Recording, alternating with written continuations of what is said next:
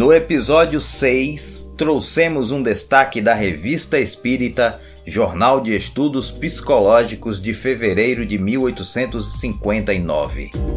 Eis uma recomendação que incessantemente nos fazem os bons espíritos. Deus não vos deu o raciocínio sem propósito. Servi-vos dele para saber o que estáis fazendo.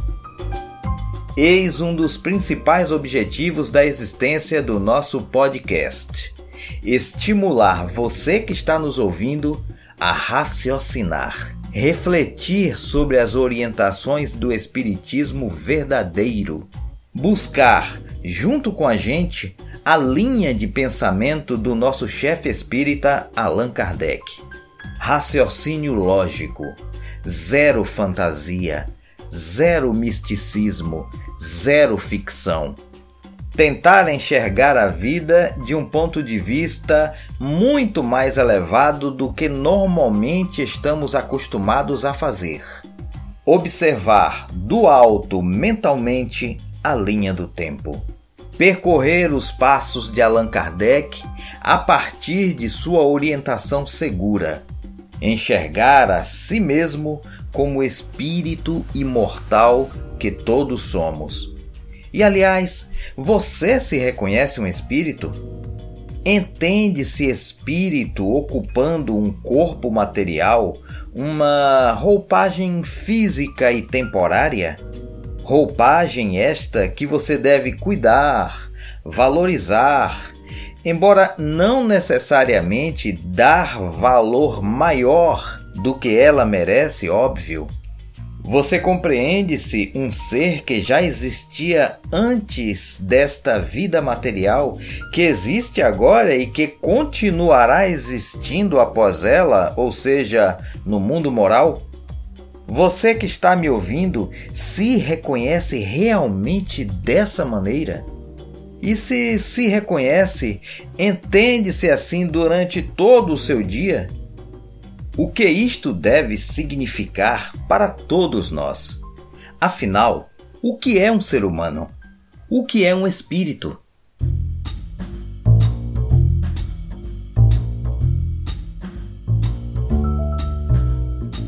Allan Kardec, em O que é o Espiritismo, capítulo 1, vai dizer que todos os espíritos têm a mesma origem e o mesmo destino.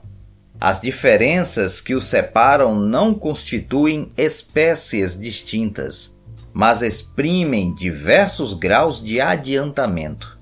Os espíritos não são perfeitos porque não são mais do que as almas dos homens, que não atingiram também a perfeição. E, pela mesma razão, os homens não são perfeitos por serem encarnações de espíritos mais ou menos adiantados. O mundo corporal e o mundo espiritual estão em contínuo revezamento. Pela morte do corpo, o mundo corporal fornece seu contingente ao espiritual. Pelos nascimentos, este alimenta a humanidade afirma pouco mais adiante no capítulo 2: Há, pois, no homem três elementos essenciais. Primeiro, a alma ou espírito, princípio inteligente em que residem o pensamento, a vontade e o senso moral. Segundo, o corpo, invólucro material que põe o espírito em relação com o mundo exterior. E terceiro, o perispírito, invólucro fluídico, leve, imponderável, servindo de laço e de intermediário entre o espírito e o corpo. No número 88 de O Livro dos Espíritos, os espíritos superiores nos afirmarão que o espírito é, se quisermos, uma chama, um clarão ou uma centelha etérea. E que essa chama ou centelha tem uma coloração que, para nós, vai do colorido escuro e opaco a uma cor brilhante, qual a do rubi, conforme o espírito seja mais ou menos puro.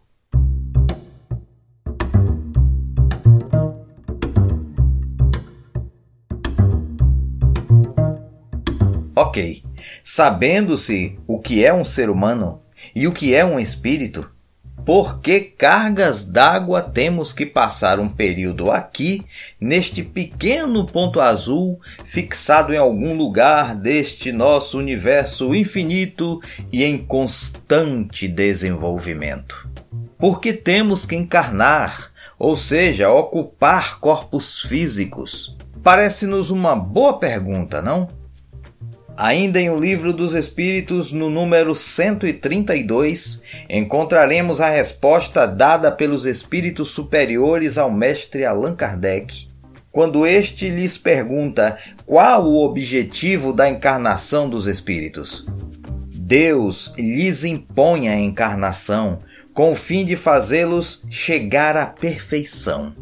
Para uns é expiação, para outros, missão. Mas, para alcançarem essa perfeição, têm que sofrer todas as vicissitudes da existência corporal. Nisso é que está a expiação. Visa ainda outro fim a encarnação: o de pôr o espírito em condições de suportar a parte que lhe toca na obra da criação. Para executá-la é que, em cada mundo, toma o espírito um instrumento em harmonia com a matéria essencial desse mundo, a fim de aí cumprir, daquele ponto de vista, as ordens de Deus. É assim que, concorrendo para a obra geral, ele próprio se adianta. Duas palavras destacaremos desta resposta. Palavras que um grande número de espíritas parecem fazer de conta que não foram ditas pelos espíritos superiores em nenhuma obra publicada por Kardec. E que deixaremos que você, ouvinte, reflita no seu próprio tempo sobre cada uma delas. Deus lhes impõe a encarnação com o fim de fazê-los chegar à perfeição. Nesta frase, a palavra impõe, que quer dizer ação de obrigar a aceitar. Para uns é expiação, para outros, missão. Nesta frase, a palavra expiação, que significa purificação de crimes ou faltas cometidas, penitência, castigo, punição, cumprimento de pena. Peraí, não é dito por alguns espíritos e por alguns médiuns que esse mundo é uma escola sublime de amor e caridade ou algo sempre sob essa ótica? Como assim, produção?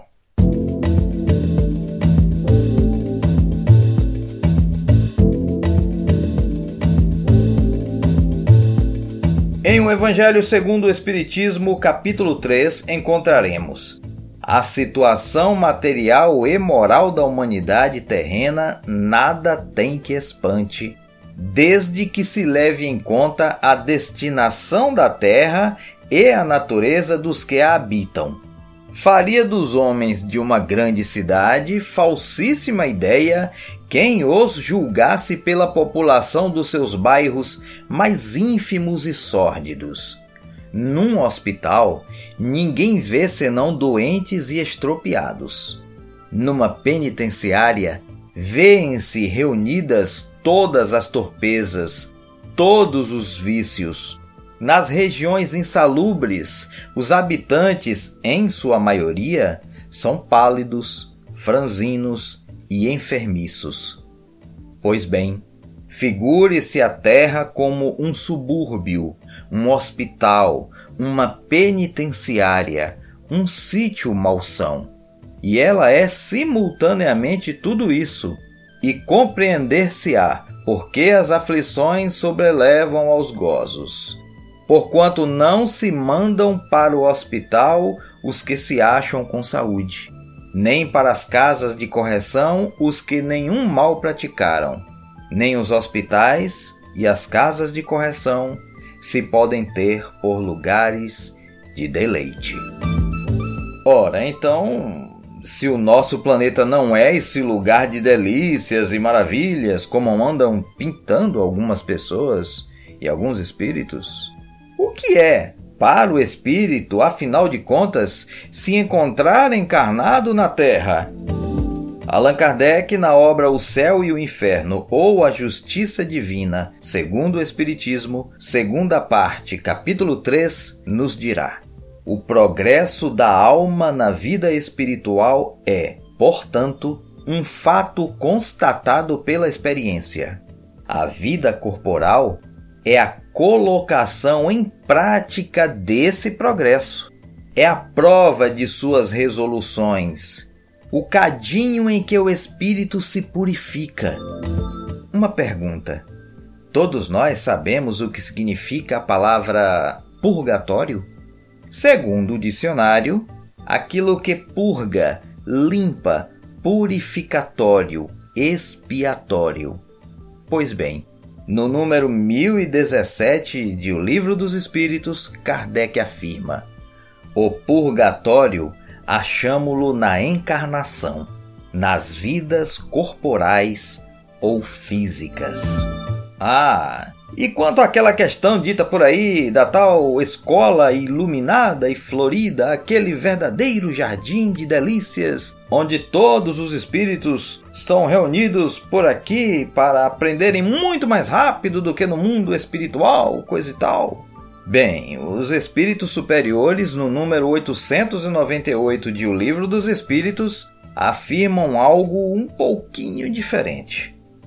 Nos intervalos das encarnações, aprendereis numa hora o que na Terra vos exigiria anos de aprendizado. E para finalizar, uma orientação de Allan Kardec em O Céu e o Inferno, primeira parte, capítulo 5. Deus quer que o homem deva tudo a seus esforços e seja o artífice de seu futuro. Se ele é infeliz, e se o é durante mais ou menos tempo, não pode acusar senão a si mesmo.